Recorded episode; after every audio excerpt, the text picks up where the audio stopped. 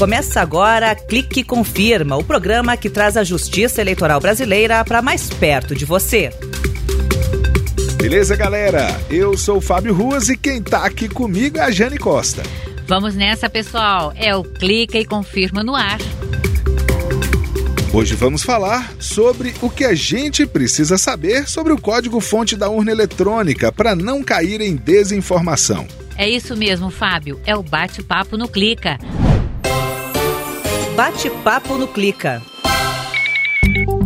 O nosso convidado de hoje é o Rafael Azevedo, coordenador de tecnologia eleitoral do Tribunal Superior Eleitoral. Tudo bem, Rafael? Eu já vou começar com a primeira pergunta. O que, que é o código-fonte?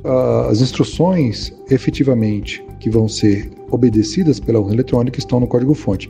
Por isso que o código-fonte é um excelente instrumento de auditoria, né? De, de, de confiabilidade da, por parte da, das entidades fiscalizadoras para poder verificar se a urna eletrônica faz exatamente o que ela deveria fazer. E o que é essa abertura do código-fonte, Rafael?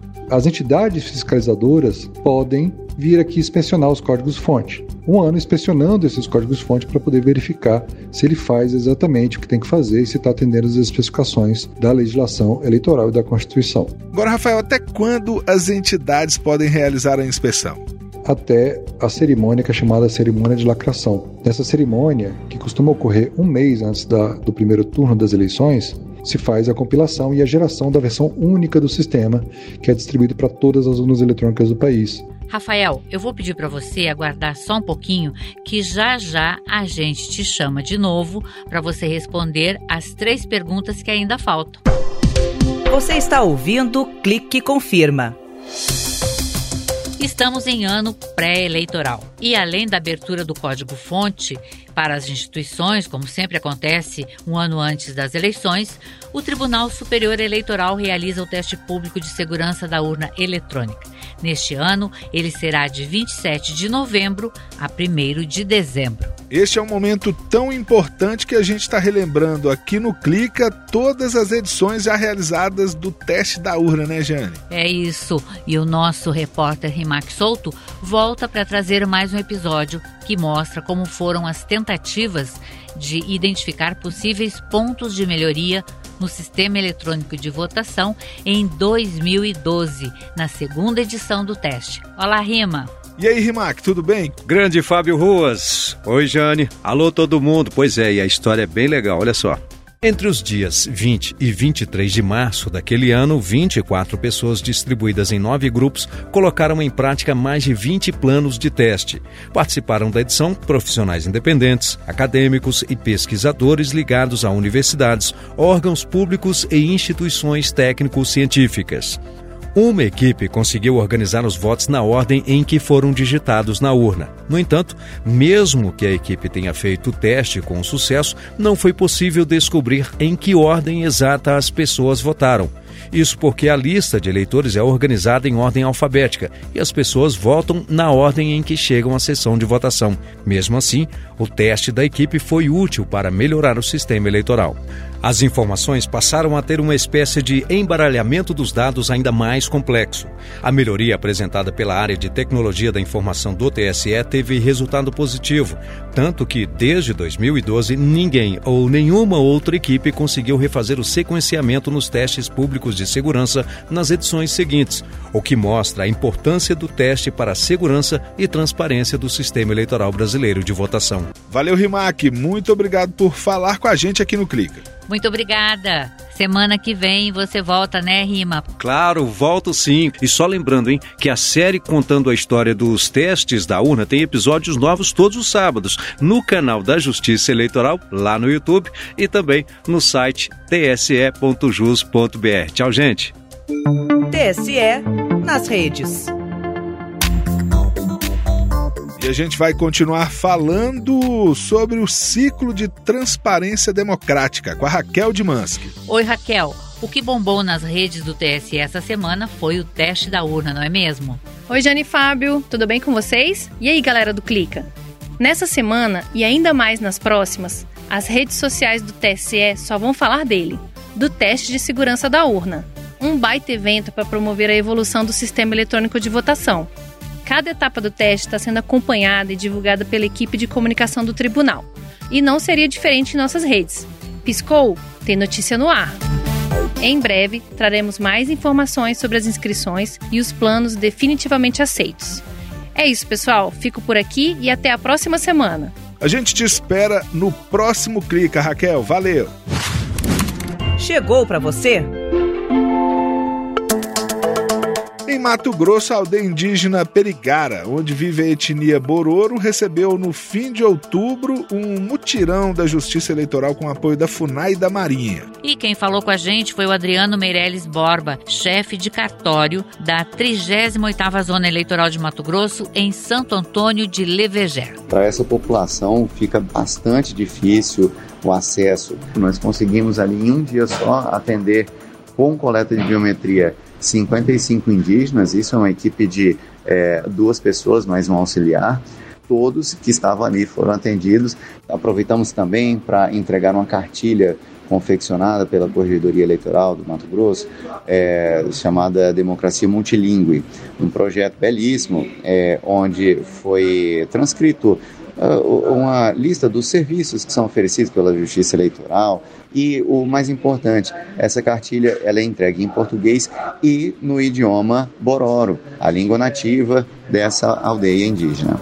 Adriano, muito obrigada por trazer essas informações aqui para gente. A Justiça Eleitoral em todo o país trabalhando para incluir todo mundo no processo eleitoral, contribuindo para a democracia. Você está ouvindo Clique Confirma. Juiz auxiliar da presidência do TSE, Paulo Bonini, representou a Justiça Eleitoral Brasileira nas eleições da Colômbia. Ele participou de uma missão de observação da Associação Mundial de Organismos Eleitorais. Jane, essa associação, ela conta com 121 órgãos de 111 países. E quem falou com o juiz Paulo Bonini foi a repórter Carol Lasno.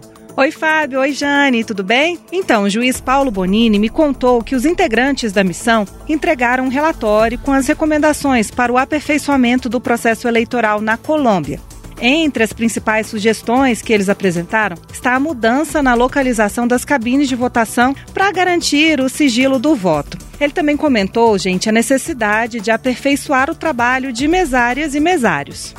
Como é uma eleição feita no papel, com preenchimento de diversos formulários à mão, é, seja na votação, seja na apuração, a gente viu é, alguma dificuldade nos mesários para conseguirem entender o preenchimento de todas as planilhas. É isso, pessoal. Até a próxima. Valeu, Carol, e até mais.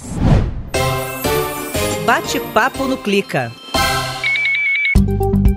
Agora vamos voltar àquele nosso bate-papo com o Rafael Azevedo sobre o código-fonte. E a gente quer saber, Rafael, quem é que pode inspecionar o código-fonte da urna? Além dos partidos políticos, federações e coligações, Ordem dos Advogados do Brasil e Ministério Público, Congresso Nacional, Controladoria Geral da União, Polícia Federal, Sociedade Brasileira de Computação, Conselho Federal de Engenharia e Agronomia, Conselho Nacional de Justiça, Conselho Nacional do Ministério Público, Tribunal de Contas da União, Confederação Nacional da Indústria e todos os demais integrantes do sistema de indústria, né, entidades corporativas pertencentes ao Sistema S, entidades privadas brasileiras sem fins lucrativos e também departamentos de tecnologia da informação de universidades credenciadas junto ao TSE. E onde acontece essa inspeção? A inspeção acontece é, em uma sala ampla aqui do TSE, onde há vários computadores, onde não se pode entrar com, com pendrives e outras coisas que possam permitir a cópia do código-fonte. Existem algumas regras, mas nada muito, muito rígido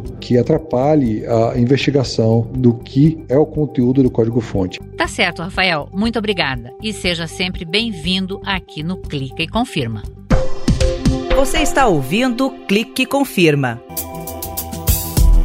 Jane, ainda dá tempo de uma última informação. O Tribunal Superior Eleitoral deu continuidade nesta semana ao julgamento das ações contra o ex-presidente Jair Bolsonaro. Isso mesmo, Fábio. São ações relacionadas às comemorações do bicentenário da independência no dia 7 de setembro do ano passado.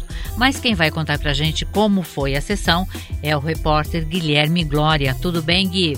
Oi, Fábio. Oi, Jane. Esse julgamento durou três sessões, né? A conclusão foi na sessão dessa terça-feira e o TSE decidiu, por maioria, condenar os integrantes da chapa pelas irregularidades nos eventos de 7 de setembro do ano passado. Tanto Bolsonaro quanto Braga Neto, então candidato a vice, foram declarados inelegíveis por um período de oito anos por abuso de poder político e econômico. Também foram aplicadas multas no valor de R$ 425.640 para Bolsonaro e R$ 212.820 para Braga Neto. Foi isso que rolou na sessão. Jane e Fábio, tamo junto e até a próxima. Obrigada, Gui. Até a próxima. Agora acabou. Mas na semana que vem tem mais. Tchau, pessoal. Até lá. Tchau. Você acabou de ouvir Clica e Confirma, uma produção da Secretaria de Comunicação e Multimídia do Tribunal Superior Eleitoral.